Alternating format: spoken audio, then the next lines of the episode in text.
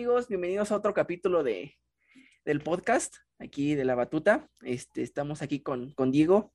¿Cómo estás? ¿Qué amigos? ¿Cómo están? Saludos a todos. Acaba de recalcar que es la segunda grabación, pero pues intentando grabar este podcast, eh, vamos a, a empezar a grabar otra vez, pero no hay pex. Es el segundo, oficialmente otra vez es, el segundo que grabamos oficial. Sí, no hay fallas de salud, hay fallas técnicas. sí, era el, el, oficial, el otro era el no oficial. Y pues estamos aquí con este, con Omar. Hola, ¿cómo, cómo estás, Omar?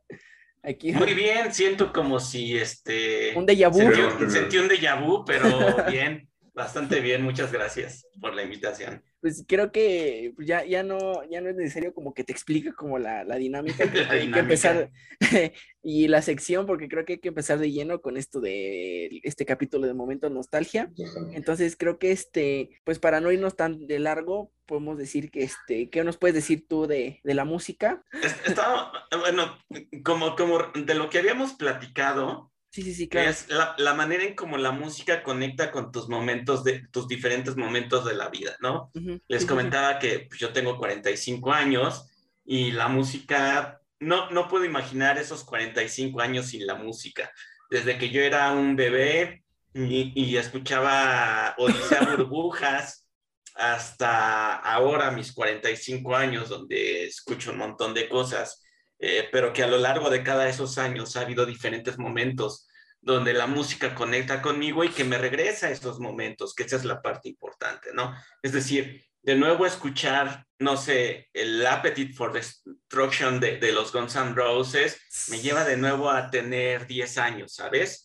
Este, a, eh, a, punto de salir de la, de la primaria y estar conociendo esas cosas, o no sé, eh, recordar eh, a The Cure con un primo mío que cuando yo tenía ocho años se va a vivir con nosotros por razones este, eh, de él. Se va a vivir a casa de nosotros con mis papás y mis hermanos, este, y mi papá le da acogida y entonces comenzar a ver a estos, a, estos sujetos que, que, no es la música que ves en, siempre en domingo, este, sino que es eh, eh, que aparte en, la portada del disco ves a un tipo con unos, una maraña de, de cabellos, este, toda alborotada, este, y de pronto eh, escuchar Boys Don't Cry y, y de pronto esa canción que después, años después, significa otras cosas distintas para mí,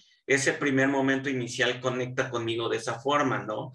el kick de Inexcess, cuando yo tenía 13 años caminando con mi Wallman en, en este, allá por, por, por este, la colonia Estrella, caminando y escuchando ese, ese cassette una y otra vez y otra vez, lo que les contaba hace rato, tener 15 años, perdón, y escuchar el Nevermind. No sé, hay un montón de formas en cómo la música conecta contigo, explica mucho de lo que sí sentías y pensabas en esos momentos y con las cuales, eh, no sé, hasta decirte, pon tus 100 mejores canciones, podría decir que se queda corto porque hay momentos muy claros y pueden ser, o sea, lo que decíamos hace rato, pues a lo mejor sí, yo ando con la bandera de metalero, ¿sabes? Este, o de alternativo, ¿no? Pero pues yo tengo mi lista para trapear, que es Ana Gabriel, este, Mijares, este, las Flans, Pandora. José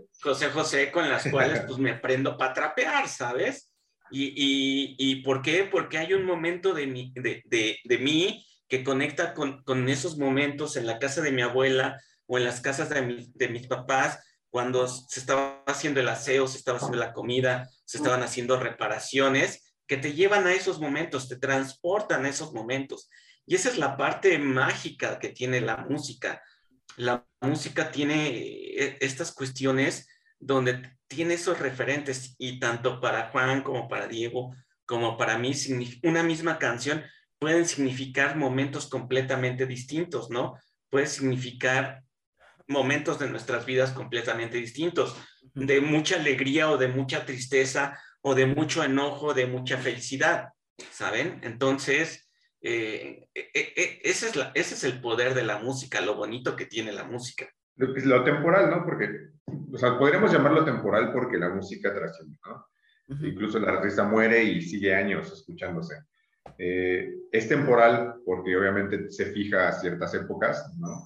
70s, 80s eh, y demás, pero cada uno lo adapta a su, a su momento, a su época, a su vivencia.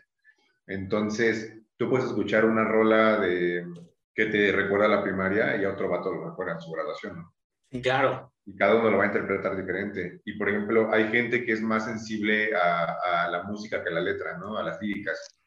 En mi caso, yo soy más sensible a la música. Entonces, una canción primero me, me atrapa por la, la, armonía que tiene. Eh, y después me interesa la letra y la busco. Si está en, en otro idioma, si me gusta mucho, la, la, traduzco, ¿no? Y si está en español, ya después le pongo eh, oído a la letra. Y de hecho hay canciones que me han dejado de gustar, ¿no? Por, por cuestiones de la letra, porque claro. ¿qué onda con eso? Eh, y hay otras que, que, te pegan más, ¿no? Que dices, órale, no manches. O hay, mucha, hay una canción de José José que se llama, uy, la que dice un día, que ya... A mí las canciones de José José me gustan mucho las que son pegadoras, ¿no? Desde la rolita, ¿no? Que empieza así con violines y esa canción no me gustaba porque se me hacía así como X el, el, ritmo. Y cuando escuché la letra, ahora es de las canciones que las ponen y es como de hoy, como que hasta sientes así el. sí. Porque, porque aparte me, me vi un, un, concierto de un tributo que le hicieron en 2015, donde él es la última canción que canta. ¿no? Y la gente se levanta y llora. Y, o sea, entonces, como que te conectas, ¿no? Con, claro. Y esa es la magia de la música. ¿No? Que tienes, eh, por un lado, la, la lírica, la, la, poesía, ¿no? Y, y, por otro lado tienes toda la parte de la, la, composición, ¿no? La armonía y todo, y aparte, pues la interpretación, ¿no? Que es totalmente diferente. Y lo que comentábamos, ¿no? De, de las bandas que se traen eh, ritmos viejos, ¿no? O ritmos eh, antaños para adaptarlos a, nueva, a una nueva época y a una, a una nueva quizá corriente y que funcionan. Se me ocurre, por ejemplo, Enjambre. Mm. Esa es una banda que si la escuchas ahorita es como si escucharas a, a Los Ángeles Negros, ¿no? Es como, sí. esa, como esa onda como de, de balada romántica, rock, balada pop, ajá, de esos años, los setentas, ¿no? Sí. Pero que cuando salieron aquí fueron como, ay, es algo innovador porque suenan diferente. Y es como de, no, compadre, suenan algo viejo, pero suena chido. O sea, suena muy bien y entonces la gente lo, lo acoge con, con gusto por eso. Eh, a mi caso los bunkers, ¿no? Los bunkers se trajeron el, el, los éxitos de, de, Silvio Rodríguez y los meten en un disco que se llama Música Libre. Uh -huh. y, y, gracias a ellos yo empiezo a escuchar eh, y a conocer a Silvio Rodríguez. No a escuchar porque no es como que escucho un montón, pero empiezo con, a familiarizarme con la música. Con Los Ángeles Negros, ¿no? Con la de este, Y Volveré. Y a, a su vez mis papás les gustaban los bunkers porque decían es que tocan padrísimo, ¿no? Qué buenas música escuchas. y es como decir, pues porque suenan como Los Ángeles Negros, o sea, o como los Beatles, ¿no? Porque traían una gran influencia de, de, en sus primeros discos de, de, los Beatles. Y es eso, es, es como la temporalidad con la que puedes tú como jugar, es muy dinámica en, en la cuestión de la música, ¿no? Y puedes meterle ritmos eh, actuales, eh, antiguos, eh, diferentes instrumentos, ¿no? Y, y, e ir mezclando y adaptándolo y generando tu propio, tu propio sonido. Es como bien padre y bien interesante jugar con ese tipo de creo, cosas. Creo que lo que pasó con, creo que ya lo había mencionado en otro podcast, no sé si lo mencioné de por encima, a este remix de este cuate sí. que, que resurgió con toda esta electrocumbia que agarró como todo ese estilo de la cumbia sonidera y le metió todo esto electrónico y empezó a o solamente la de Oye Mujer, como se tocaba en todas partes, ¿no? Y obviamente esa canción se dio a conocer por un sonidero, ¿no? Entonces, creo One que... Wonder, ¿no? Pero... Ajá. Pero funcionó. Pero funcionó. Y en sí todo el disco de donde está esa, esa canción es muy bueno. O sea, supo trabajar, supo hacer bien ese trabajo de, de como de la combinación de dos mundos, ¿no? La electrónica con el, con el, con la con la este, cumbia sonidera, ¿no? Y más porque pues la cumbia sonidera realmente pues no la escucha toda la gente, porque pues obviamente es como este clasismo, ¿no? De que si escucho sonidera es que eres de barrio y eres naco y eres esto, ¿no? Que en su momento pues pasaba igual con el reggaetón, ¿no? Que el reggaetón si lo escuchabas que eras un delincuente casi casi. Creo que está chido que que puedan trabajar, ¿no? Con, con ritmos que tal vez no son muy queridos y hacer alguna propuesta nueva y así la gente pueda escucharlos pues de una manera un poco mejor, ¿no?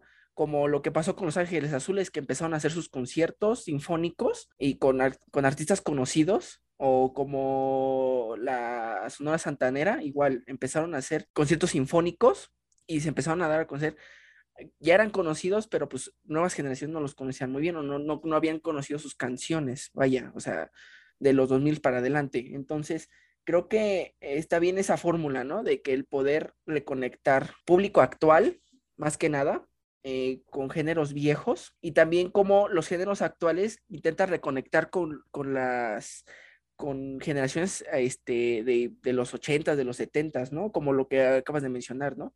que, este, que son sonidos viejos y que al momento que los escuchan dicen, ah, se parece a esto, ¿no? Y, les llega a gustar, ¿no? Y empiezan a conocer más, aparte de lo que conocían anteriormente, porque pues obviamente yo por lo que veo, mi, papá es un poco cerrado en ese aspecto, porque pues él fue ochentas, setentas, ochentas. Él cuando no escuchaba algo que no le gustaba, entonces como que eh, no, como que no, era muy cerrado en ese aspecto, ¿no? Pero cuando escucha algo que para él es algo que escuchó antes, eh, no sé, hace poco y, lo acabo de mencionar en la otra grabación del disco de The Weeknd, me, dijo, no mames, ese güey se escucha como Michael Jackson. No, no igual, pero tiene la esencia de Michael Jackson cuando ochentera, finales de Bruno los Mars.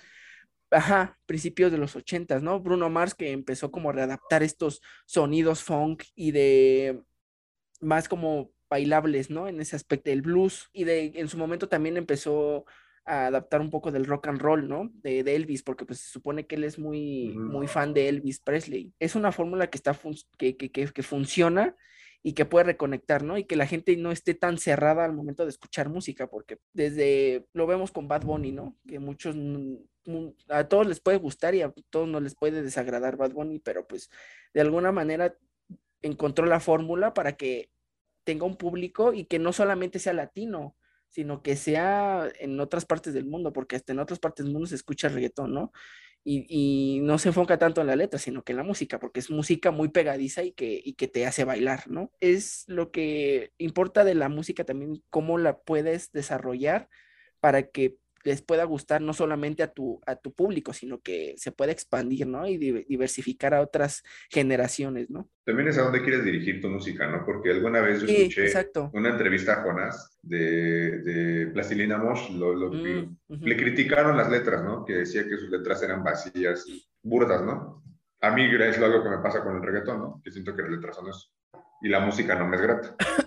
Pero eh, en esta cuestión es ¿para qué quieres hacer la música? No, y Jonás lo que decía, nosotros hacemos música para bailar, no música para escuchar.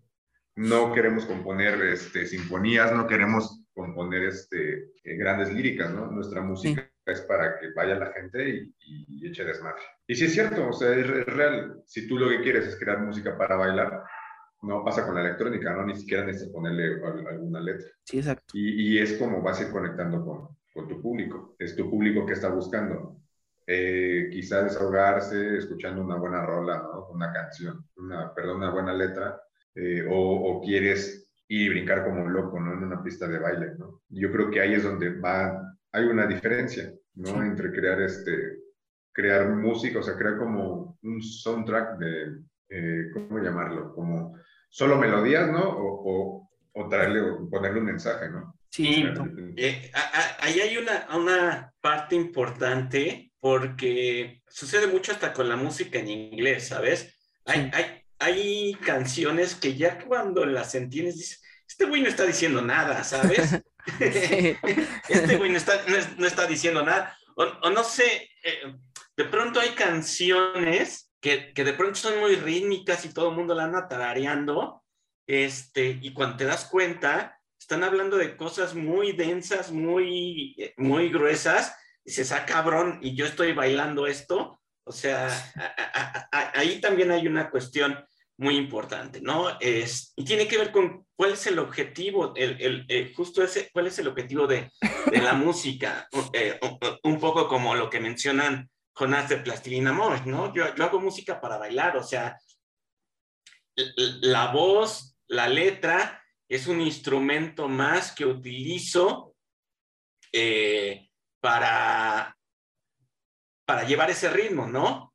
Y por ejemplo, por otro lado, tienes a Adele diciéndole, diciéndole a la gente, no quiero, es más, obliga a Spotify que quite la reproducción aleatoria de su disco, porque la manera en como ella pensó las canciones es porque está contando una historia, ¿sabes? Y entonces también tiene esa intención y, está bien porque justo eh, son, eh, de nuevo, es, es lo que va a significar completamente distinto la música para el momento que le están, que le están viendo. No sé, eh, eh, de pronto, pues puedes tener un disco, eh, pues la misma de él, ¿no? Que ha significado sus relaciones y su vida, las diferentes canciones que tiene, ¿no? De pronto también tienes a Juan Gabriel con canciones muy fiesteras como el Noa Noa. Y de pronto tienes este, canciones de despecho y de dolor que puta, te, te, agarra triste y en una, en una borrachera sales llorando, cabrón. ¿Por qué? Porque te pegan en, en, en, la médula y tiene que ver con esa intencionalidad. Y un poco como, no me acuerdo si, no, si lo estábamos diciendo en, en lo que no se grabó, este, ¿por qué conectan de pronto los boleros? Los boleros tiene, o sea, puede ser ese revival, esa conexión, pero está diciendo algo que sigue siendo muy universal, ¿no? El amor, el desamor, el dolor, esas cuestiones que no importa que hayas nacido en, el 90, en los 2000, en, en, los 50, de todos modos, las relaciones humanas siguen siendo de la misma forma, ¿sabes? Eh, a lo mejor un rebelde con causa era la forma de, decir, este, sin causa, perdón, eh, eh, era una forma de, cortar tu relación con aquella formalidad que tenía en, los 50 la juventud, ¿no? Y, y, lo que yo les contaba hace rato, al tener 15 años y escuchar el Nevermind de Nirvana y sacar toda la furia que tu adolescencia tiene, pues también es otra forma de poderlo decir. Suceden momentos distintos, ¿saben? Y a lo mejor la manera en como, como lo saca la gente ahora es perreando, está bien, ¿saben? Eh, eh, Intenso. Sí, este, pero justo va a haber ciertos momentos en que esa música se vuelva muy universal, donde se vuelve como muy trascendente en cómo te puede tocar en diferentes momentos de tu vida. hace rato decían enjambre, ¿no? Y entonces, por ejemplo, a mí enjambre me pasó de noche, nunca conecté con esos güeyes.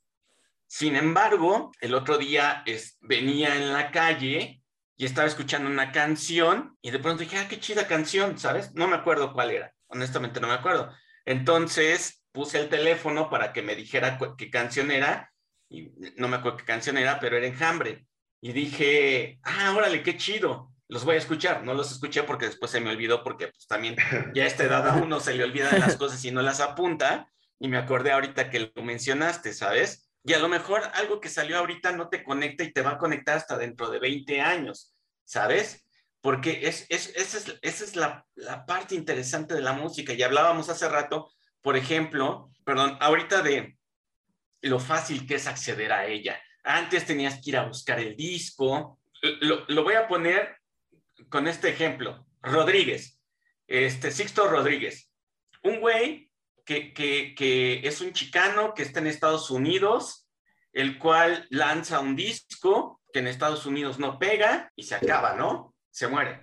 O sea, su vida artística se muere, ahí termina. Y de pronto resulta que es muy famoso en Sudáfrica por un disco que hizo o dos discos que hizo. Y entonces el tipo siempre ha sido una leyenda. Este, si no han visto el documental, vean el, documental de, de, Sugarman. Y entonces el, sujeto está, eh, o sea, es, es, no sé, es como los Beatles en, en Sudáfrica, ¿saben?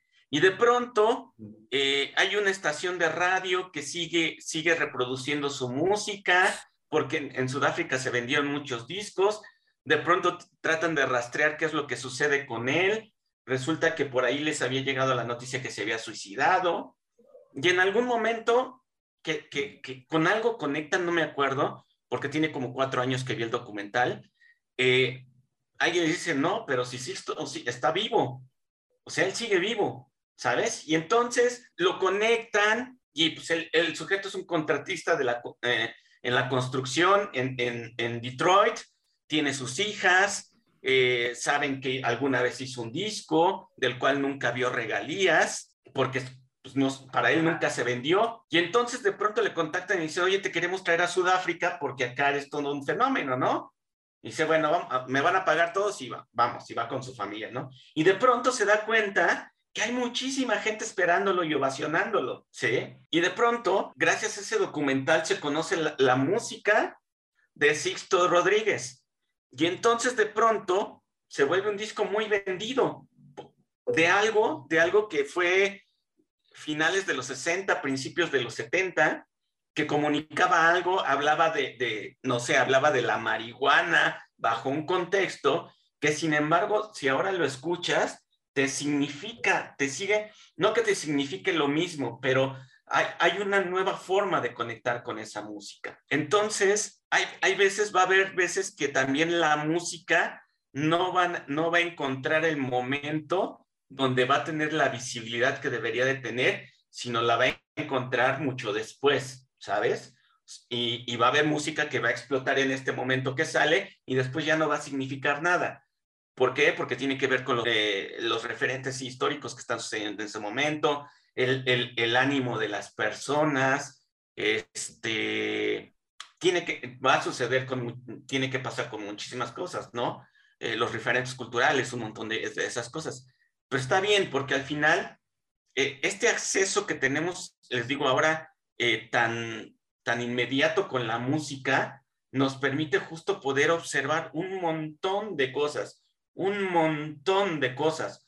Eh, yo, siempre digo que, por ejemplo, en los 90 había gente muy mamadora, muy mamadora con la música, ¿no? Porque como era de difícil acceso, entonces tengo, este, eh, no sé, el disco de Custurica, ¿saben? Y entonces Custurica que hace como una, eh, una mezcla de música étnica, muy cultural con respecto a los Balcanes, y de pronto pues, tienes a todos los mamadores diciendo, es que yo tengo el disco de Custurica, ¿saben? Que, que, que si quieren más relación de Custurica, eh, hay por ahí un, una, un, documental que hay sobre de él eh, con respecto a Maradona. Entonces, este, lo, lo pueden buscar pero en ese momento, ¿por qué? Porque era muy difícil acceder a la música, ¿no? Ahorita, por ejemplo, si yo les digo Costurica, Juan o Diego pueden directamente a Spotify o, o, en el peor de sus defectos a YouTube, buscar Costurica y te encuentras a Costurica, ¿no? Te encuentras a la música, a la música de una manera muy fácil y entonces les va a significar de una manera distinta. ¿Por qué? Por esa relación. Hasta, a veces hasta poder encontrar el disco significaba, significaba cosas distintas eh, y se va a seguir modificando la, la, manera en cómo accedemos. Por ejemplo, eh, ahorita ABBA, ¿no? ABBA, que es música disco de los 70s, va a venir un resignificado y ese revival, porque ahora van a hacer unos conciertos, pero son ellos o no, y no son ellos. Es decir, son ellos en el espectáculo, pero los que van a estar frente al público son unos hologramas, ¿sabes? Uh -huh. Que van a estar representando eh, a ellos mismos, pero los, ellos de los 70, ¿sí? No, no es como, no sé, ahorita Paul McCartney, este, con sus 80 años saliendo a tocar, ¿sí? Aquí es un holograma de, de estas cuatro personas saliendo a cantar eh, Chiquitita o SOS, saliendo a cantar esas canciones y la gente bailando, ¿saben? O sea, por ejemplo, este, yo tengo una alumna ahorita en el octavo semestre de, de, la licenciatura. Eh, por ejemplo, ahora con la pandemia, algo que hacía, que, que hago mucho, es poner canciones mientras están trabajando o mientras comenzamos la clase, como para agarrar un ánimo, ¿no? Y entonces ella me decía, este, yo no entro a tu clase si no comienzas con ABBA, ¿no? Es una chica de, de, de 21 años, 22 años, ¿sabes? Que no tendría por qué tener ninguna relación con ABBA. Sin embargo, en algún momento lo descubrió por su familia o por algo y le significa algo, ¿sabes? A tal grado de decir, si no comienzas con ABBA, no entro a tu clase. Y, ahora tiene esa inmediatez de poder conectar con la música de esa forma. Entonces, esa, parte es, es, eh, de nuevo digo, por eso es bien bonita la música. A mí, por ejemplo, me gusta mucho la de, la de Hang Up de Madonna. Ajá.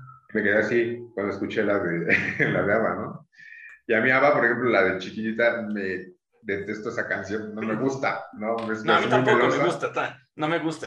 Y la otra me encanta, o sea, es como, se llama Give Me, ¿no? Creo que la canción. Give Me, Give Me. Ajá. Sí, no, es, es, buenísima. Y lo que dice, o sea, no debería, no, no tendría por qué haber conectado conmigo, pero a través de la canción de Madonna que hizo el sample, ¿no? Claro. De la canción, ya hizo un match y es como, y se te queda. Creo que todos conectamos con esa canción en, por Madonna. Bueno, por lo menos nuestra generación sí conectó más. Porque no sabía que era de ABBA cuando la, la escuché. Pues hay muchas bandas que, que, que, pasan así desapercibidas. Ah, bueno, más, más, bien canciones que pasan desapercibidas y, que, y que después bueno, conectan, mejor dicho, no reconectan, conectan con nuestra generación o generaciones nuevas por samples que agarran, ¿no? Ahorita está... Como Vanilla Ice, con lo que pasó con Under Pressure. Under Pressure, ¿no? Sí, eh, ahorita va pasado con reciente. Bueno, es que tengo una, tengo una amiga que, siempre está escuchando rolas que son como covers o samples de otras rolas viejas. y le gustan. Y luego llego yo y le digo, ¿por qué estás escuchando eso? No, pues me gusta. Y yo así de, sí, conoces la canción original, ¿verdad? ¿A poco eso no es el original? Y es como de, ay, no, no. Entré y estaba escuchando este, la de Das Model, pero en, en versión este, orquesta. O sea, acá se escucha tan, tararararán, tarararán, y le digo, ¿te gusta Kraftwerk? Y me dice, ¿quién? le digo, no has escuchado esa canción, ¿verdad? La original. Me dice, no, y ya se la puse y se quedó así de, no manches. Le digo, pues esos cuates son padrinos de lo que posiblemente sería toda una, una, nueva ola de música electrónica, ¿no? Y, y, se quedó así, ya cuando le conté todo el contexto, entendió la importancia de la canción, ¿no? ¿Qué pasó con Luis Miguel? Con la de No culpes a la noche, con la de con el sample que tiene de, de la de Jackson 5. Bueno, eh, Luis Miguel eh, lo que hacía es que conectaba con música, mucha música italiana, este, y se la traía y la convertían. O la y la hacía famosa. De, la abuela de Magneto también es una canción italiana, la cual se trajeron y, y, se volvió, o sea, vendió en, en toda Latinoamérica cantidades enormes de dinero, ¿saben? este, eh, eh, hay veces que, que, que, la parte de reinterpretar eh, la música, María Daniela, la de sonido láser, muy poca gente sabe que ella es compositora y que hay muchas cantantes ahí de pop que andan cantando sus canciones, ¿no? Natalia Lafourcade canta canciones de, de María Daniela, este, ahorita no me acuerdo, me acordaba de alguien más, pero ahorita no me acuerdo. Y, y, de pronto, pues a lo mejor ella la prueba y ve que no pega con, con su público y entonces se le entrega a alguien más para que la grabe en un disco y se dan cuenta que pues ella sí pega, ¿no? Porque y ella pega con Duri Duri, que es cover de una rola de los ochentas. Sí. Exactamente, exactamente. Entonces también tiene que ver con esa intencionalidad, ¿no? De lo que hablábamos hace rato. Eh, también la intencionalidad con la que fueron creadas las canciones es lo que permite conectar. Y de nuevo, que conecte ahorita o que conecte mucho tiempo después. Y que te das cuenta después de que no son canciones como, como lo has dicho, tan gratas. Eh, ahorita me pasó que es políticamente incorrecto. O sea, las canciones de la Sonora Dinamita pasan a ser como el premio a lo políticamente incorrecto. que en ese entonces, y conectaron con toda la gente porque son para bailar, ¿no? Pero estamos escuchando la de Sorullo y que trata de temas de racismo y de... Y demás. Eh, y trata temas de acoso sexual, ¿no? Aceptado y normalizado por la sociedad, ¿no? Eh, la de Cucu, la de que el, viejito que le toca el pito. o sea, dices tú, ¿qué onda con esas canciones? Y la estamos escuchando el domingo en un restaurante que fuimos a comer, ¿no? Y, y si te quedas así de, ¿qué rayos con esas letras, ¿no? Y cómo permitían que eso, que eso fuera eh, top y lo que se escuchaba en las fiestas, ¿no?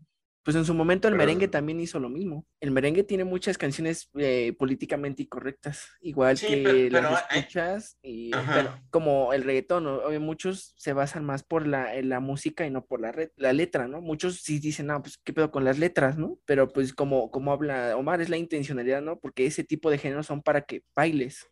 No... Y el contexto en el que lo estás teniendo. Exactamente. Porque, por ejemplo, mucho, del, es, entender el contexto de, lo que sucede con los elementos culturales es muy importante. Es decir, no, no puedes entender el contexto, eh, sacar del contexto, por ejemplo, de, de mucha de esa música, sobre todo de la música tropical que se escuchaba en los 80, porque, eh, o sea, puede ser pedófila, puede ser machista, puede ser un montón de cosas.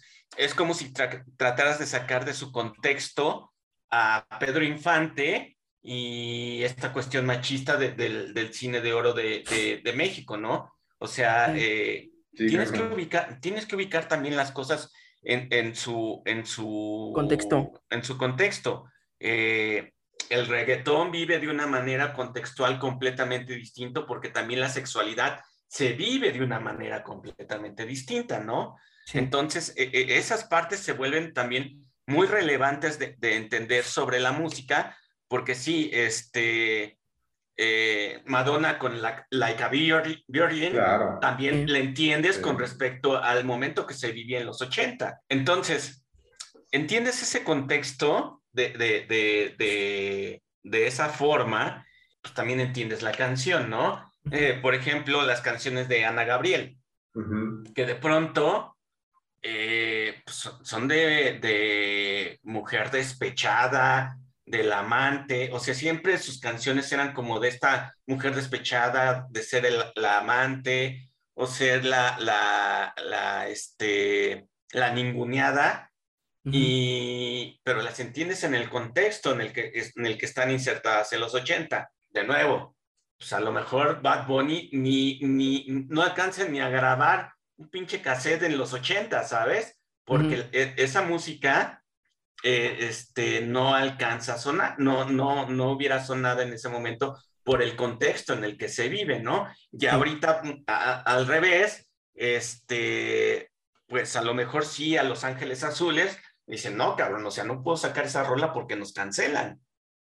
O sea, no puedo sacar 17 años ahorita. O es más, el mismo Café Tacuba, que tuvo que cambiarle la letra a la ingrata, porque en ese contexto, cuando la saca en los 90, este, pues sí, era muy, eh, eh, eh, por ejemplo, se había hecho el, homenaje a los Tigres del Norte y estaba con mucho esta conexión de lo norteño, lo grupero, con el rock, este, la Lupita, también haciendo la Paquita Disco y todo ese tipo de cosas que hablaban como esa cuestión, un poco este, hasta reproduciendo la gráfica y el lenguaje que utilizaba Mauricio Garcés y todo ese tipo de cosas. Se entiende bajo ese contexto. ¿Qué es lo que sucede ahora? Que, que Café Tacuba tiene que modificar la, la letra del Ingrata. Primero dijeron que ya no lo iban a tocar y después lo que hicieron es vamos a seguirla tocando, pero vamos a cambiarle la letra para resignificarla con base a lo que tenemos ahora. Ellos como creadores se pueden dar esa licencia. Podrían haberla dejado tal cual y decir, pues entiendan que era en ese momento. La otra es, no la volvemos a tocar.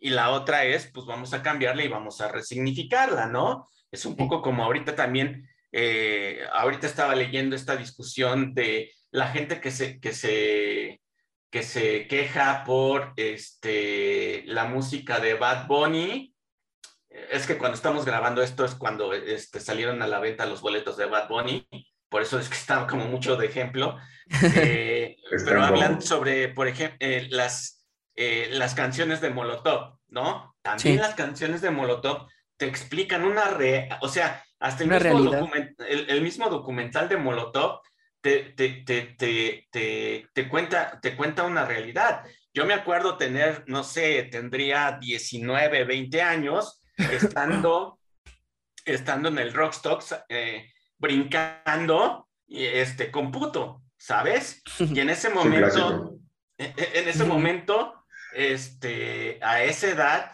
lo estás brincando y pinche Rockstock, no sé cómo nunca se cayó, este, con toda la gente que estábamos ahí metidos y saltando, y te significaba algo en ese momento. Sin embargo, si ahora me dices que si me metería de nuevo a, a entrar y a saltar, a saltar, te diría, pues no, porque ahorita ya el contexto es completamente distinto, ¿sabes? O sea, primero mis rodillas y segundo, este, y segundo, ya, ya no estoy en ese momento, ¿sabes? El contexto para esa canción también ya es completamente distinto. Que si vengo en el coche y de pronto la ponen en el radio, que no creo que la pongan en el radio, pero la ponen en el radio, pues sí vendría, no la quitaría, ¿sabes? Pero sí en, en, en, en algo que yo eligiera, no sucedería, ¿saben? Y así va a pasar con, con mucha de la música. Se va a resignificar, eh, se va a modificar, se va a adoptar, se va a adaptar. Te puedes quedar con el ritmo, no sé, por ejemplo, este, el Under Pressure de, de, de este... De, de Queen. De Queen. De pronto lo toma Vanilla Ice y le, y le, da una vuelta completamente distinta, termina demandado el güey, pero este, perdón, le da un significado completamente distinto a la rola, con la cual yo, por ejemplo, yo, yo, eh, yo no conocía esa rola, yo no conocía Under Pressure de, de, de Queen, ¿saben? Y con, con David Bowie.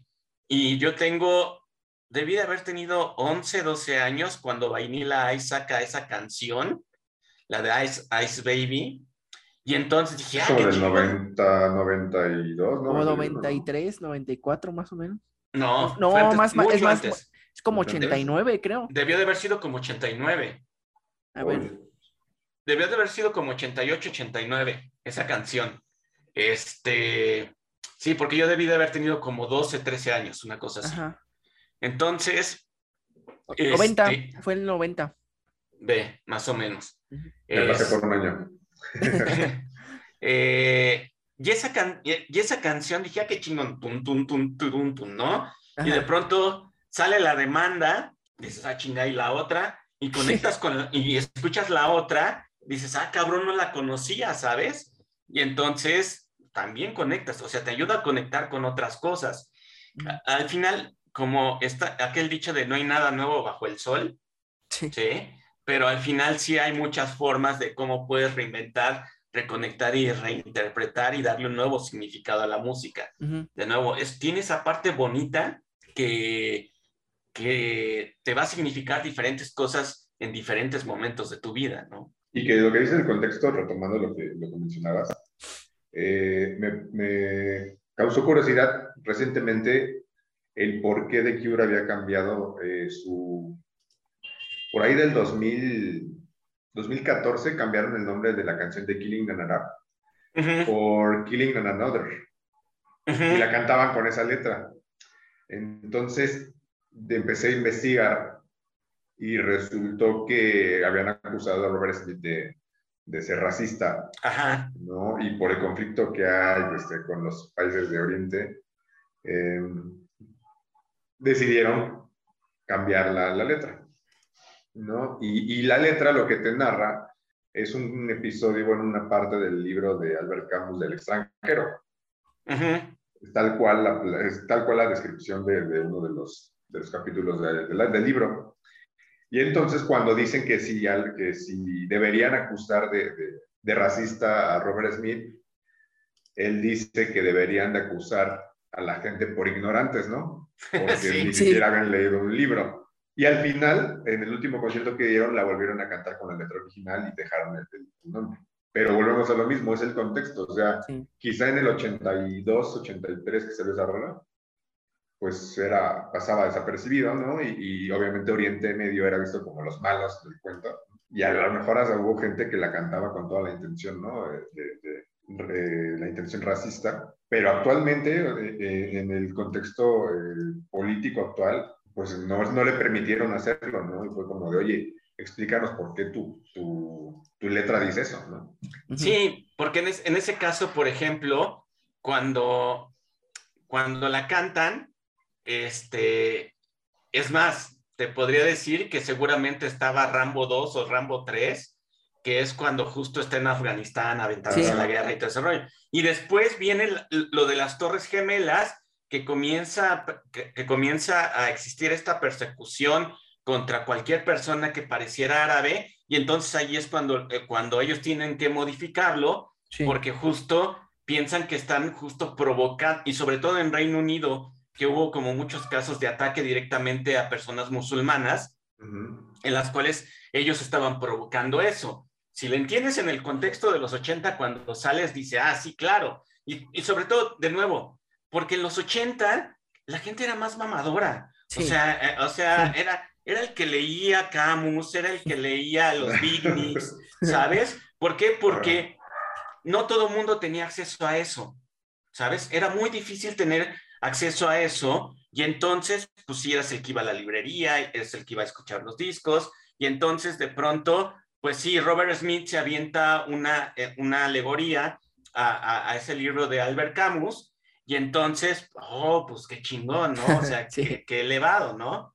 Hasta se haber eh, sentido bien consigo mismo, ¿no? Sin saber qué iba a pasar Sí, exacto. Pero lo cambias completamente de contexto y lo llevas a 2001, o sea, 20 años después, o sí, 15, 20 años después, y entonces significa chingate a, los musulmanes, ¿no? Porque Al Qaeda nos acaba, eh, atacó a los Estados Unidos, entonces chingate, chingate a, los árabes, ¿no? Entonces, pues sí le cambias completamente el contexto a, una canción que se había hecho, hecho 20 años antes. ¿Qué, qué, es lo que sucede ahora 20 años después? Que Robert Smith dice chinguen a su madre y yo regreso a mi canción como la había pensado porque ya ahorita estamos en un momento distinto, ¿sabes? Sí, por supuesto. Creo que... ¿Estás con esa banda Osico? Ah, Osico. Sí. Osico son mexicanos. Sí. ¿no? Creo que lo mencionamos en el del... En el post-punk. Ajá. Y esos cuates aquí en México pasan desapercibidos, ¿no? Porque pues, es música del diablo y sus letras eran demasiado densas, ¿no? O son demasiado densas. Y está el boom en los noventas de la música industrial en Europa y, en, el occidente, sobre todo en Alemania, y estos cuates se van a Alemania porque le dicen, vénganse para acá aquí nos encanta su música, y se vuelven residentes alemanes y ahora vienen de gira a México, cuando ellos son mexicanos, ¿no? Porque quizá estaban como, no estaban eh, geográficamente ubicados en el, momento, no estaban en el tiempo y espacio, que les correspondía, ¿no? Y tuvieron que, que irse para Europa. Y actualmente, pues ellos van a dar, vienen a dar conciertos a, Latinoamérica cuando pues, deberían estar aquí, ¿no? pues otro ejemplo muy, muy, muy claro de, una banda que podría ser muy cancelable en esta, en este sería Monty Crue con sus canciones, o sea. Ah, por supuesto. O sea, con la de, la de Girls Girls, pues es de un, un, club nudista, ¿no? Y la de Doctor Feelgood, pues es de, de comprarle un dealer drogas, ¿no? Entonces, este... Los Guns N' Roses, cabrón. Los Guns N' Roses también, o sea, y pero como, como menciona Omar, es un contexto. Eh, en ese tiempo el, el, el, rock era como que vieran que, que estos cuates les, les, les, mamaba el exceso y, y, que no les importaba nada y no les importaban las reglas y todo lo querían este, decir en sus canciones, ¿no? Este, esta vida de excesos, ¿no? Realmente. Es como lo que mencionamos del, del se, se, creó el punk en los 70 por el contexto, ¿no? Por toda esta represión del, del gobierno en, en, Reino Unido, en, bueno, más, más bien en Inglaterra, y estos cuates dijeron, a nosotros no nos importa lo estético y la música y cómo nos veamos bonitos, ¿no? Sino realmente que el mensaje se ha escuchado y, y ya, ¿no? Y que en su momento, pues muchos ahorita pues pueden escuchar punk, pero en ese momento todos veían que el punk como una, como, como música para delincuentes, ¿no? Pero pues ahora... Y, que no sabías tocar música. Exacto, ah, exactamente. porque no era música compleja. No, no me acuerdo quién, quién lo estaba... Hace poco estaba viendo una entrevista que decía, ah, los hombres G. Mm. Los hombres G los estaban, los estaban entrevistando y decían, es que nosotros éramos punk, cuando comenzamos la banda, no sabíamos tocar, no sabíamos tocar una guitarra, no sabíamos tocar la batería, no sabíamos tocar un bajo, pero lo que nos vino a, mostrar el punk eh, y sobre todo los Ex Pistols es que no importaba no saber, saber tocar un instrumento o no de esa manera virtuosa que exigía el ser músico, ¿no? Por ejemplo, Body Holly y su, y su oído perfecto para poder componer la música, ¿no? o por ejemplo, Paul McCartney y este virtuosismo para poder componer, imaginar en su cabeza cómo puede funcionar una rola orquestada, ¿no? O Brian Wilson, ¿no? Que el Brian Wilson dentro de su propio, eh, eh, eh, dentro de su ensimismamiento, se imaginaba perfectamente cada una de las notas que sucedían dentro de las diferentes canciones que componía. Y el punk viene a decir, no, cabrón, no sé, aquí es agárrate lo que tengas y démosle y que suene duro. Y si hay que gritar, gritamos, no tienes que estar entonado, ¿no? Y entonces decían los hombres G, pues, o sea, si por el punk no existen los hombres G. Y si ves, la música de los hombres G está completamente separada del punk. No es nada punk, ¿sí? Pero si lo ves en la actitud es completamente punk. ¿Por qué? Bueno, si hablamos de cancelamiento, pues los hombres G también serían super cancelados ahorita en este momento. Una chica de una chica bandera o de bandera, no me acuerdo cómo se llama la canción. Y muchas, muchas de esas canciones no se tocaría. O sea, si en ese momento Sufre Mamón eh, se tocaba censurada en, la radio, ahorita estaría cancelada por un montón de cosas más, ¿no? Este, pero justo lo que, hacía, lo que hacía el punk, que, se me hace una parte muy relevante, es que justo eh, hacía que la música no fuera solamente esta exclusividad de los virtuosos de la música, ¿no? Que ahora lo vemos con diferentes bandas que pues tú dices, güey, tocan con tres acordes, o sea, toda la pinche rola son tres acordes, pero cabrón, ¿cómo te conecta? Porque de nuevo, el punk era toda esa furia de toda esta clase eh, marginada, obrera que vivía en el, en el Reino Unido, que el pop este, o la música disco no les estaba no les conectaba, no les estaba significando absolutamente nada. ¿no? ¿Por qué? Porque no hay oportunidades, porque no hay trabajo, no hay forma de crecer, este, etcétera. O sea, de todo eso que les había vendido los 60 acerca de cómo podría ser el Reino Unido, de pronto llegan los 70 y les dicen, no, cabrón, no, no, no, no es así. O sea, esta, esta parte de, que las oportunidades son iguales para todos no es cierto. Y entonces de pronto, y, y tan no es cierto que ni siquiera me estás dando chance a mí de tener las herramientas para expresarme porque no sé tocar un, instrumento. Chinga tu madre, yo agarro mi guitarra, agarramos un bajo, agarramos una batería y a darle y como suene y como tenga que sonar.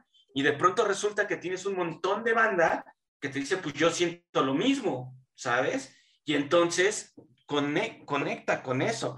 Y de nuevo, si ahorita vienes el punk, y escuchas muchas, muchas de sus canciones, pues dirías, ah, chido, ¿no? O sea, queda como anecdótico, ¿sabes? Pero de nuevo, si lo entiendes con el contexto y el momento que significaba para esas personas, pues entonces ya le das el, el, verdadero valor que tiene esa canción.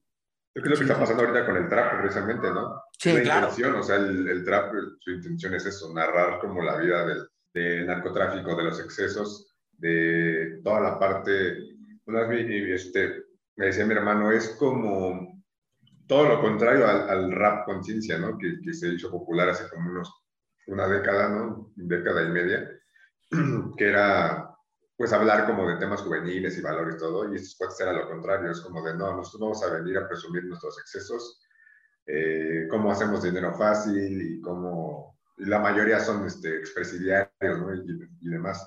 Y también eso, o sea, es políticamente incorrecto, totalmente solo lo escucha cierto grupo ¿no? de, de, de, público y quizá en unos 20, 30 años, dependiendo de cómo esté la situación, verán si se, se, sigue escuchando o si lo cancelan definitivamente, ¿no? Sí, claro, o sea, eh, no sé, sucede con los narcocorridos y todo ese tipo de cosas, por ejemplo, que, que significan un montón para un montón de gente. ¿Por qué? Porque esa es su realidad. Y ese es el momento que están viviendo. y, y, de pronto pues tienes, tienes chicos que o, se, o, se, van a, vivir a los Estados Unidos o se dedican al narco, ¿sabes? Y entonces, pues eso también es, es, parte de una realidad, es una expresión cultural que te permite eh, entender qué es lo que está sucediendo y por qué, eh, a, por qué hasta para muchas personas es importante que hasta les hagan un corrido, ¿sabes? Porque sabe que si, si está metido en el narco, pues su tiempo de vida puede ser muy corto. ¿Y qué es lo que va a perdurar? Ese corrido que le hicieron. ¿Sabes? Entonces también en ese sentido... Es como un monumento, ¿no? Es como un monumento, pero es una forma de ir entendiendo el contexto, la cultura de, de, de, esas personas que están ahí en ese momento. Por eso, por eso, por eso la música conecta de esa forma. igual hablando de los corridos, pues desde, creo que desde la época de la revolución, ¿no? Que Siempre. se implementó esta, eh, la música contando una historia, ¿no? Entonces, y, y como, y como mencionas, el contexto, ¿no? El, el, poder narrar historias de héroes, ¿no? Que eran eh, eh, los héroes que consideraban en ese tiempo, vaya. Ahora, pues con los narcocorridos, pues es como mm, poder representar esa historia, ¿no? De el, el, el cuate caído, ¿no? El, el, el, narco caído, ¿no? Que lo, lo llega a morir y, empiezan a hacer un buen de, de canciones sobre, sobre este, esta persona, ¿no? Y, y Pero precisamente viene de eso, de, de, que son para, para mucha gente de los pueblos, ¿no? De las comunidades rurales, donde el gobierno los tiene marginados. El narco es el que llegan es el y les ponen, ajá, y les ponen carreteras, iglesias, y a lo mejor sí, es un, un, falso héroe o un antihéroe. Uh -huh sí, por llamarlo exacto. así, pero para ellos son, lo son. Entonces, esa manera de, de, de, hacer perdurar ¿no? el nombre de una persona, de una, o de una leyenda, ¿no? de Exacto. alguien, uh -huh. por medio de, de, la música. Uh -huh. Bueno, velo, velo, en un sentido tan, tan, tan, tan llano como... Eh, por eso, eh, desde un principio, dentro de su amistad y digamos un poco la inocencia, eh, por eso se firmaban Lennon y McCartney. Uh -huh. ¿Sabes? O sea, pues mira, tú le metes tantito, yo le meto tantito en unas, tú le metes más en otras, etcétera. Digamos que los dos las hicimos y con eso vamos a perdurar ambos. Sí, exacto. Es, entonces, en ese sentido, eh, pues también el, el, es, una, un, es una forma de perdurar, ¿sabes? Uh -huh. es, lo que estás de, es lo que estás dejando. El, el, otro día es justo también estaba escuchando que, por ejemplo, ustedes saben cuál es la, la, la canción en español eh, más traducida en toda la historia. Sí, había visto un video de eso, pero no me acuerdo cuál es. Más traducida. Sí, más traducida. Ah. O sea, la canción en español, que, que, es, de hecho es mexicana, este, que más se ha traducido, o sea, está más traducida a todos los idiomas, que es la de Quiéreme Mucho, ah, de Consuelito Velázquez. La de Bésame mucho, ¿no? Creo, ¿no? Bésame mucho, perdón. Ah, mucho, Bésame ah, mucho. Sí, yo sí, bésame mucho. Ajá. Sí, Bésame mucho. Sí, sí, cierto. Este, y, y ahorita todo el mundo conoce, o sea, realmente todo el mundo conoce esa canción, uh -huh. ¿sabes? Sí. Y es la manera en cómo perdura la señora. Y de nuevo, escucha la letra. Sí. Sí. es, es, escucha la letra. Sí. ¿Sabes? Y sin embargo, sigue conectando. Uh -huh. Sí, por supuesto. Este... Sí, pues esta es la cuestión de, de, de, Pues es precisamente esta manera en la que se te va quedando, ¿no? Es, eh, me gusta siempre decirlo así, si son un track, ¿no? En la cabeza. Y, y precisamente ese tipo de, de, cuestiones, ¿no? Que asocias como con qué es, qué es lo correcto y qué no es lo correcto, también influye mucho en qué es lo que escuchas y qué no escuchas. Uh -huh. en, en, mi, en mi casa estaba prohibido escuchar a Slipknot, ¿no? Marilyn Manson, ese tipo de cosas. Y como, es, como era como lo prohibido, era como debemos escucharlo cuando se vayan mis papás, ¿no? Y, y, y se te queda. No tienes ni idea de qué dicen las letras, ¿no? De sí, sí. 6, 7 años, este, escuchando a Ramstein, 12 años en escuchar a Slipknot y ese tipo de... Y precisamente es como de qué onda con las letras, ¿no? Y qué, qué te transmiten. Mm. Pero también por eso mismo como que te conectas, ¿sabes? Como eh, define ciertas etapas ¿no? de, de, de, tu vida, sí. de decir, eh, ¿por qué lo estoy escuchando? Pues porque me hace sentir acá bien malote, ¿no? Y era como, ay, no, mira lo que escucha, escucha Slipknot. Y este, y también, o sea, también por eso se queda, se queda grabada en, en, tu, en tu, disco duro, ¿no? Acá arriba. Uh -huh. y, y, y, también se vuelve parte de la nostalgia. Sí. Y también, o sea, siendo algo políticamente incorrecto o siendo con un mensaje quizá... Eh, eh, mi familia es católica, ¿no? Y yo soy más agnóstico que otra cosa. Y el escuchar canciones así era prohibidísimo, ¿no? O sea, entonces como que también eso te trae recuerdos, ¿no? Mi abuela diciéndome, eh, quita tu música porque eso escuchan las, los duendes o las brujas, ¿no? sí, sí, sí. Sí, yo me acuerdo, me acuerdo que era niño, tendría como unos, no sé, tendría cinco o seis años. Eh, ya antes en los mercados de las colonias, pues había una tienda de discos, o sea, había un local que se dedicaba a vender LPs. Y entonces en este mercado eh, tenía una repisa así con, con, este, con un disco de Kiss, no sé cuál sea, la verdad es que nunca fui a, adepto a Kiss, eh, donde están los cuatro rostros, ¿no? Pintados, los cuatro rostros. Dynasty. Ese. Dynasty. Ese mero. Este, están, están ahí los cuatro. Y entonces, pues yo me le quedaba viendo porque pues eran cuatro fulanos este, maquillados. Maquillados, ¿no? Eh, no, tendría más, más años, como siete, ocho años. Este, y me acuerdo que, no me acuerdo si era mi mamá o una de mis tías, decían que, que esa música no, porque era música del diablo, ¿no? Y que si lo ponías al revés, escuchaba la voz del diablo. Y entonces, güey, creces con, con, esa idea de, de, de, de, la música eh, con respecto de, güey, es como la, canción de Gloria Trevi cuando lo ponías al revés, ¿no? Que era diabólica. Lo mismo, lo mismo con la de Kiss, ¿no? Y después un día, ya grande, como de veintitantos años, me puse a escucharla y dije, no mames, o sea, realmente esto era lo que me prohibían cuando realmente ves que es tan fresa, fresa sí. pero tan fresa que dices, o sea, realmente, eh, eh, eh, realmente esto pensaban que era del diablo porque estos sujetos se pintaban la cara. De hecho, ese, de ese disco del Dynasty es donde viene la de I Was Made for Loving You, que es una de las más melosas y más... La más fresa de todas. Exactamente, y, pero, pero pues tenías ese rollo de que este, este güey salía con la lengua larga y de pronto así chorreando sangre. Cuando, güey, o sea, este, era súper fresa, ¿no? Pero de, nuevo, para mí Kiss no significa, su música no significa nada con respecto a, sus letras o, o a alguna canción en especial. Sin embargo, ese recuerdo y esa relación que tengo con Kiss simplemente por ese hecho, me, también me da un significado completamente distinto, ¿sabes? Que, que, que, se, que, se, vuelve, que se vuelve completamente diferente. Y, y también lo relacionaba porque existía un cómic mexicano muy chava, que era el Simón Simonazo, mm. este, que, que, que, sacaban como una parodia de Kiss, cabrón. No me, acuerdo, no me acuerdo cómo se llamaba esa, es, eh, eh, Cheese, era Cheese. Cheese. Este, eh, entonces, este, sacaban una parodia de, de, Kiss, ¿no? Y aparte te prohibían leer el Simón Simonazo, porque sacaban esa parodia, ¿saben?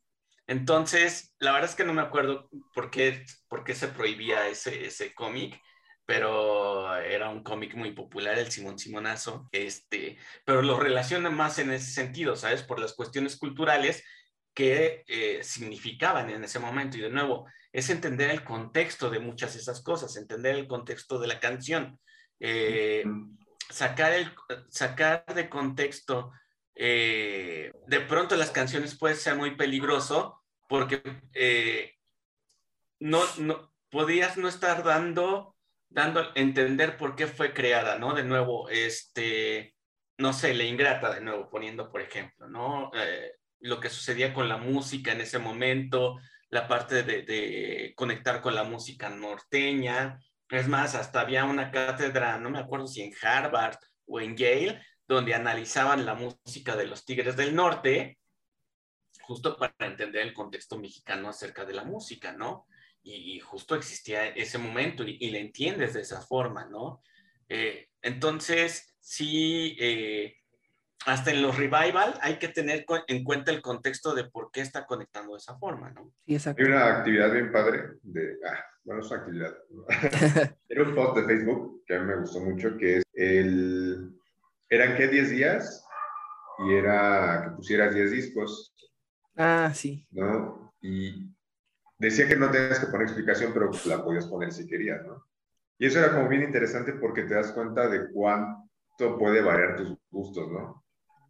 y porque te puedes poner el contraste, ¿no? De, de, del disco, a lo mejor el más oscuro que tengas y uno de, no sé, de José José, ¿no? O de, de Ana Gabriel, como decía Omar. Y estaba bien padre. precisamente porque, como dicen, o sea, el contexto general, pues habla de ubicación geográfica, ¿no? Social, eh, política, pero cada uno personalmente tiene un contexto y tú pones esos álbumes, ¿no? Eh, en cada uno de, esos, de esas etapas, de estos contextos que tú estás viviendo. Y precisamente en mi top había uno, uno de Kiss, ¿no? Porque eran como los 10 álbumes más importantes de tu vida, ¿no? Y el Destroyer de Kiss fue como uno de los primeros discos, CDs, que yo tenía eh, físicos y que fue de los primeros discos que yo escuché en mi infancia, ¿no? Y tenía el, el Pornography de The Cure, que dices tú, ahora entiendo por qué estoy tan loco, ¿no? sí, tenía como 5 o 6 años y escuchaba ese disco, ¿no? Este, y uno de Scorpions, ¿no? Y te vas a la otra parte donde tienes el, eh, este, discos de, de los bunkers, discos de, no sé, ¿no? Infinidad de, cosas que son como mucho más leves, más fresas, ¿no? Y, y te, te, das cuenta cuán grande puede ser tu, tu contraste ¿no? Eh, cultural, tu contraste musical, y a la vez te, te, das cuenta de cómo te fuiste forjando, ¿no? Y por qué, por qué te gusta lo que te gusta o, cuáles son los ritmos. Y, y, te encuentras con un, un, experimento bien padre del por qué yo, en mi caso, por qué me empezó a gustar el, el, el dark wave y el post-punk. Porque dices, traías todos los referentes de, de, pues de The Cure, ¿no? Esas rolas. Y me gustaba el high energy, ¿no? Y entonces si juntas esos ritmos electrónicos de high energy con la oscuridad del post-punk, te sale el Dark Wave. Y entonces por eso digo que es una, como una, una, actividad bien padre el que vayas poniendo como... O el que te encuentres tu iPod viejo y te pongas a ver tus discos, ¿no? Y digas, no manches, eso está bien loco. Un ejemplo, de, por ejemplo, de, de, una banda, de una evolución así cañón, es Babasónicos. Uh Escucha sus primeros álbumes, no son, nada, nada que ver, nada que ver con lo que tocan ahora. Sí, e-, eran más punk, por ejemplo, eran como, mucho más punk. El, Pasto, el primer disco Pasto, o sea, si lo escuchas, es como eh, muy... Eh, estridente, ¿no? Muy estridente, este, mi generación, eh, esas canciones son, y si lo escuchas ahora, es un poco más como tirándole a Los Ángeles Negros y todo ese tipo de cosas, ¿no? Ajá, sí, exactamente. Por ejemplo, a mí me gustó mucho el infame, obviamente, porque salió en una época donde yo estaba en la prepa, que es donde como que empecé a ampliar más mi, mi, mi catálogo musical, y, este, y en la noche. Y en el infame precisamente venía, retomando lo que hacemos de los bunkers y de, de Enjambre, venía una canción que se llama, ay no creo cómo se llama, que dice, nos da vergüenza, no sé si decirlo, y esa canción es muy, muy esa onda. Muy, muy. Y entonces pones esa canción junto con seis vírgenes descalzas, ¿no? Y te quedas así como de que estos güeyes no pueden ser los mismos. sí, sí, sí. claro, pero también lo, vas entendiendo de, de, de manera distinta. Eh, y sobre todo cuando escuchas las entrevistas de Adrián, también vas entendiendo la, la manera en cómo él se va transformando de ser este chico que tenía como mucha rebeldía y, cosas que decir y la banda, ahora este sujeto que reflexiona y escribe otras cosas y entonces busca como esa, eh, pues de, de, alguna forma esa poesía dentro de lo que está haciendo, ¿no? Este, sí, yo, yo estaba en la universidad cuando la primera vez que vino eh, Babasónicos en el 94, 95 a tocar aquí al, centro al centro escultórico este, en la UNAM. Y, no, venían, no venían con el primer disco, con Pasto, venían con el segundo. Este, que no me acuerdo ahorita cómo se llama. Es, y sí, cuando los ves completamente cómo se han ido transformando, pero que tú también vas envejeciendo con ellos, no te disgusta, ¿sabes? No, no es como que algunas bandas, ah, es que ese güey ya no toca las que me gusta, ¿sabes? Sino que también vas evolucionando con ellos, porque pues obviamente también la manera en cómo miras el mundo es completamente distinta, ¿no? Es una onda que lo que hizo Juan Gabriel, ¿no? También. Juan Gabriel toca rancheras, toca baladas, toca eh, con orquesta, toca y, y, todas te gustan, todas tiene una rola que te encanta, tiene otra que te hace sentir triste, otra que te hace sentir feliz, o tiene con banda, con mariachi. Entonces, como que precisamente esa etapa, esa evolución del artista y, ese crecimiento que va teniendo como a la par, ¿no? bueno, ya no, porque ya se murió, pero de, las personas es precisamente lo que le da ese, ese toque especial, ¿no? Y pues bueno, este, recomendaciones. Ah, sí, nos, gusta, nos gusta pedir recomendaciones. O, ahorita que mencionaba como esos de los discos importantes en tu vida, unos cinco discos que tú consideres que son. Híjole, cinco discos que pueda conseguir. Híjole, qué. Yo, yo, sé que es difícil. Yo sé que es difícil porque a mí también luego me dicen, oye, ¿cuál es tu banda favorita? Y es como, a ver. No puedo. Un, disco que sí, e, ese sí es sí o sí, el kick de, de Inexcess. Uf, es, es muy eh, bueno eh, ese pinche disco. Bueno, eh, Inexcess en general es, es, es buen, buena banda. Es ese, el ex o el, el Wherever You Are. Este, e, Esos tres discos me encantan. podría estar hablando el Automatic of the People de, de R.E.M. también. Ese disco este, e, es increíble para mí. Luego, ¿Qué otro disco? Es que sí es difícil. Ya, ya pusimos a sudar. sí. Eh, Mediterráneo de Joan Manuel Serrat. Ah, es muy bueno ese, ¿eh? E, e, ese, ese disco, también de nuevo, ahorita que hablábamos de contextos, entender ese disco en el momento que los catalanes vivían con respecto al franquismo, híjole, también es, es un, un enorme, enorme disco. Eh, ¿cómo, se llama el disco de Babasónicos donde viene Viva Satana? Ah, Pasto. Este, ah, no, es la de. Uh... Ay, ahorita te lo investigo. Es el de.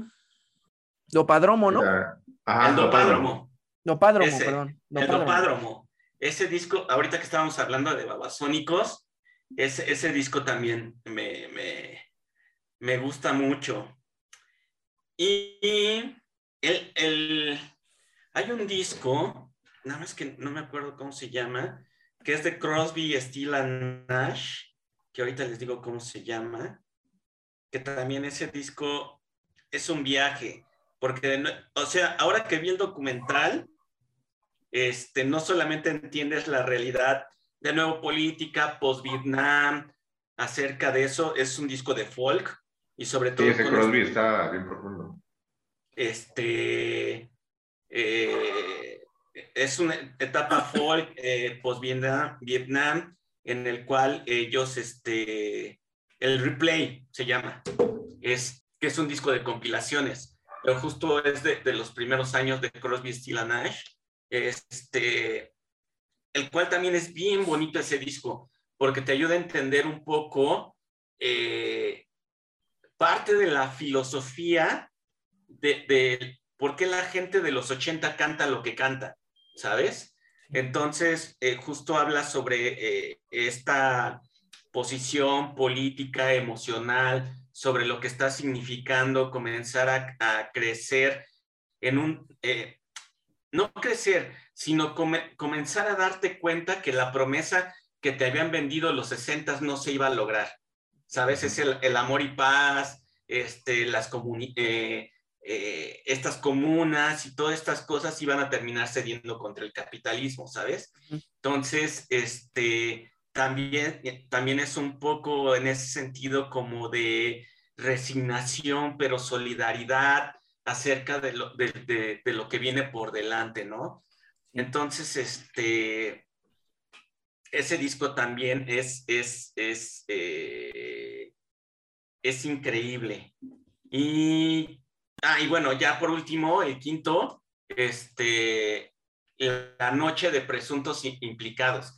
Es un disco de jazz genial. O sea, realmente, este, millón noventero, eh, que creció viendo películas de Almodóvar, este, y todas estas películas eh, españolas, argentinas a través del canal 22, se explican mucho con ese disco, ¿saben? Es decir, también habla de, una realidad que tenía en ese momento acerca de las historias que se estaban contando en el cine y se estaban contando en la música y, sobre todo esta, esta sutileza y esta suavidad que hacen a través del jazz, sí, también es, es increíble. Y aquí me puedo seguir con 50 discos, entonces, este, pero creo que con esos tenemos más que suficiente y son como, eh, como muy diversos, entonces... En, ese, en ese disco no es la de Me das el mar, está la de Me das el mar. Sí, o sea, de la noche.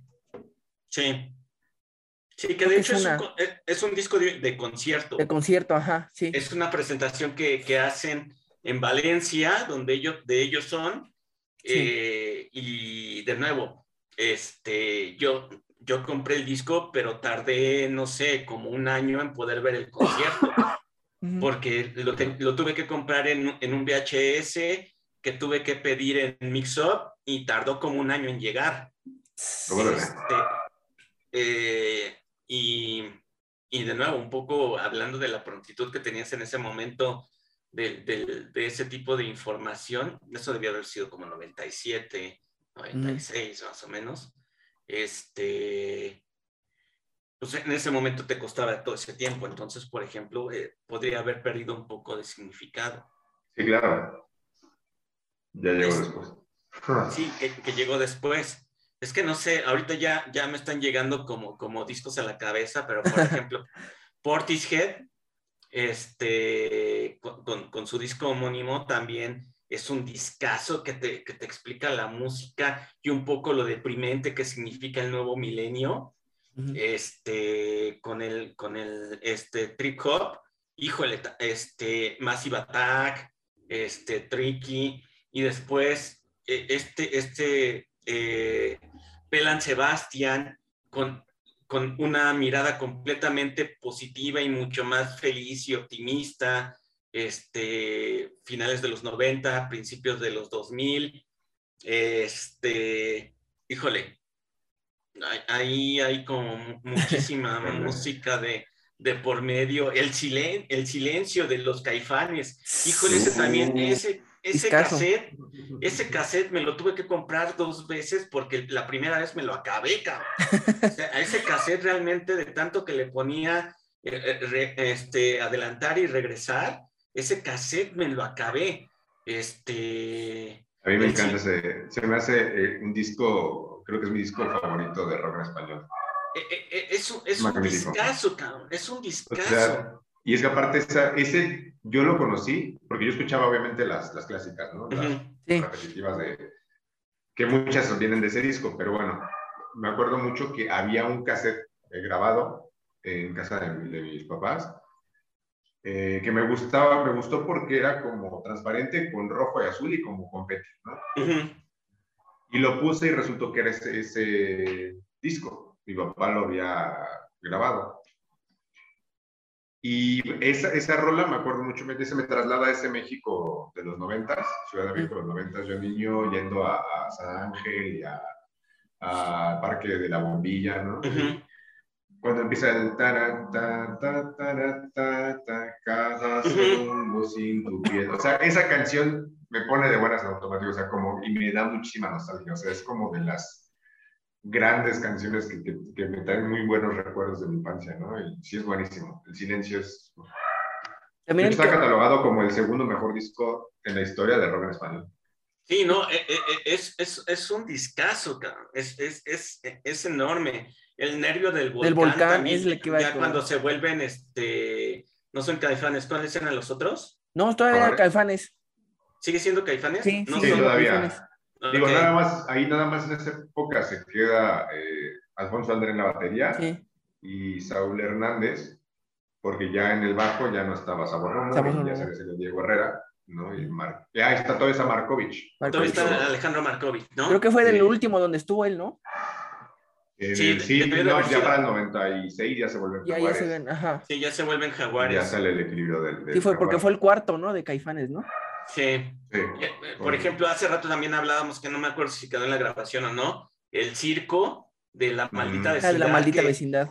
Que ese, ese disco también es como llevar toda esa parte popular al mainstream, ¿saben? O sea, aparecer en, siempre en domingo, en el Festival Acapulco, que toda la banda, fresa o no fresa, estuviera escuchando a la maldita vecindad. Eh, y también mucha gente entrándole al ska, porque mucha gente por ahí le entró al ska también. Sí. Este, también ese es un discazo en español, eh, un poquito más fresa, también eh, Fobia con el leche, no con el primero, con el del microbito, sino con el segundo, que es leche. Eh, ese también era un, buen disco. Este, yo concuerdo. que, Ah, bueno, el primero de la Lupita también es un che discazo. el, para servirle a usted, también ese es un discazo con la Paquita Disco y con Camelia la Tejana. también ese es un discote. Este. ah, eh, también uno que, es un buen disco, eh, y ese me encantó porque también fue como un cambio. Fue, es el segundo disco de Titán, donde viene la de corazón este, e, ese disco de Titán también e, era como el, meter la música electrónica como en el vocabulario de la gente, que ahí se viene este, Plastilina Mosh y después este, se viene toda la avanzada regia este, con, el, con estos güeyes que hacían rap, ¿cómo se llamaban? Ah, control, machete.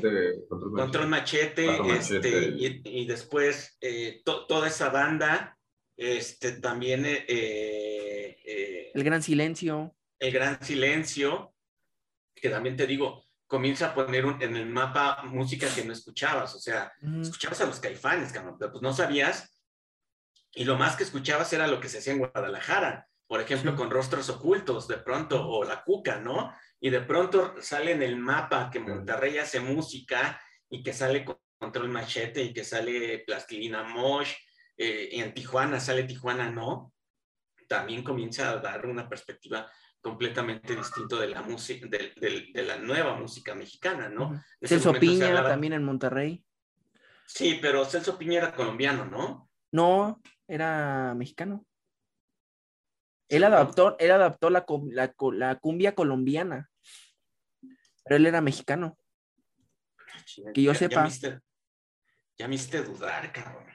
Creo que sí, a ver. Ah, sí, era de Monterrey. Sí, porque yo, yo vi un documental de él que habla sobre que él, él, empezó a, tocar el, instrumento de este que es el, acordeón, que desde niño, desde, desde, los 12 años, 11, y que él fue autodidacta, o sea, él escuchaba las, las cumbias colombianas y él sacaba, hasta que no sacaba la, rola, no paraba.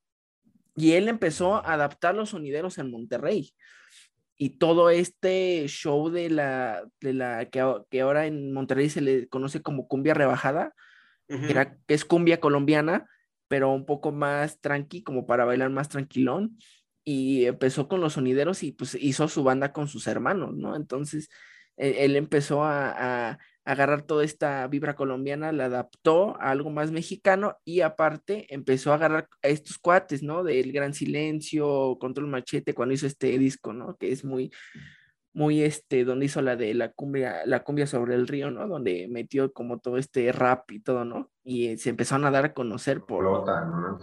Ajá, y, ese disco en sí, todo el disco está muy cañón, güey, porque es una, un pedo experimental y, nuevo y que empezó a gustar muy cañón y se empezaron a, subir mucho lo que fue esta, este ritmo urbano, ¿no? De ese tiempo. Entonces, sí. creo que fue uno de los representantes más cañones en cuanto a cumbia en colombiana en Monterrey, fue el Sopiña. Eso, eh, siempre pensé que era colombiano, cabrón. Yo también creí que era colombiano, pero no, sí, sí, sí, sí tenía el, el acentido y regio ahí bien marcadillo.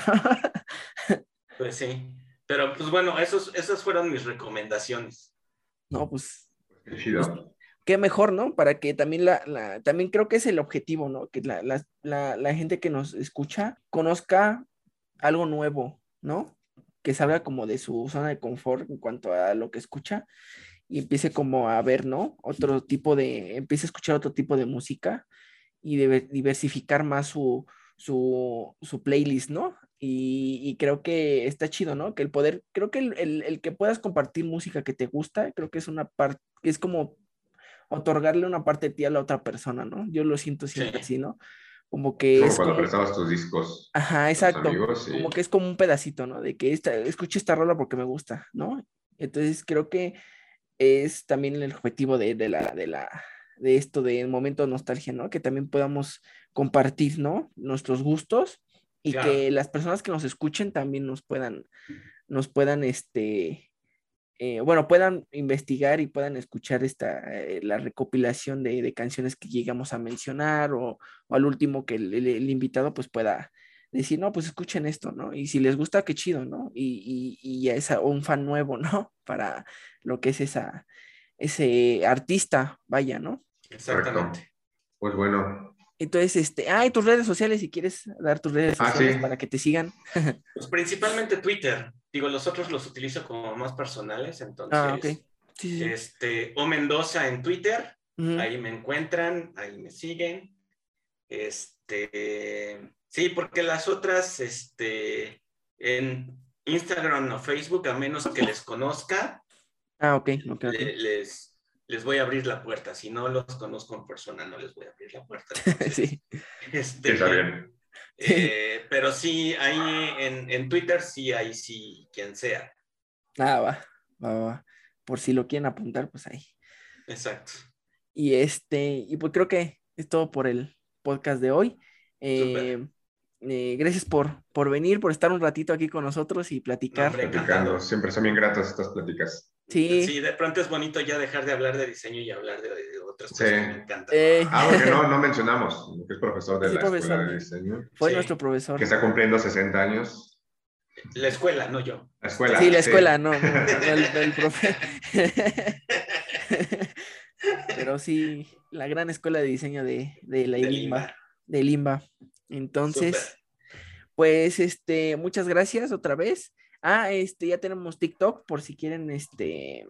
Chequen los TikToks. estamos subiendo recopilaciones, eh, recopilaciones de todo tipo de género, eh, pequeñas reseñas de alguna canción, de algún disco, eh, y se llama La Batuta Oficial. De todos modos, en, en, la batuta de, en el Instagram de la batuta voy a estar poniendo el link. Y pues si quieren echarse un, un pasón por ahí para ver qué tipo de videitos vamos a subir. Es algo un poco más diferente que aquí. No es tanta plática, sino es más como recomendación de música. Y ya si quieren ustedes recomendar música, pues en los comentarios en TikTok. Y si quieren algún tema en específico que quieran hablar, que queramos, bueno, que quieren que queramos hablar, pues ya. Abordemos. Ajá, puede ser en TikTok o en Instagram para que ahí vayan a, a comentar. Y creo que pues nos despedimos y y... al pendiente de las redes sociales de, los Tropirrojos porque se viene el ah. aniversario y les tenemos algo preparado. Algo pandémico, porque pues... sí, pero tenemos algo ahí, una sorpresa. Sí, para que... Ah, de todos modos lo voy a... Lo publicamos en, en la... Ah, bueno, sí. En la batuta, de todos modos, si quieren, este, ya que lo escuchen aquí. Y ya, este, pero ¿va a ser pronto o qué onda? ¿Cómo va a estar el show? Va a ser pronto, ya va a ser este, a mediados de febrero. Entonces, ah, ok, va, va, Si, estos, si estos lo escuchan después, pues se regresan y lo, lo buscan. Va a ser 14, 15 de febrero. Sí, va, va, Y ahí si quieren escuchar el podcast de los Tropirrocos, pues ahí está en, en, el en Spotify para que los conozcan más y los que son nuevos, ¿no? Echen una bailada. Ey, ey, ey. Pasen el guaracho un rato. Así que pues nos despedimos. Muchas gracias, Omar, y este, y nos vemos en el, gracias, gracias. próximo capítulo.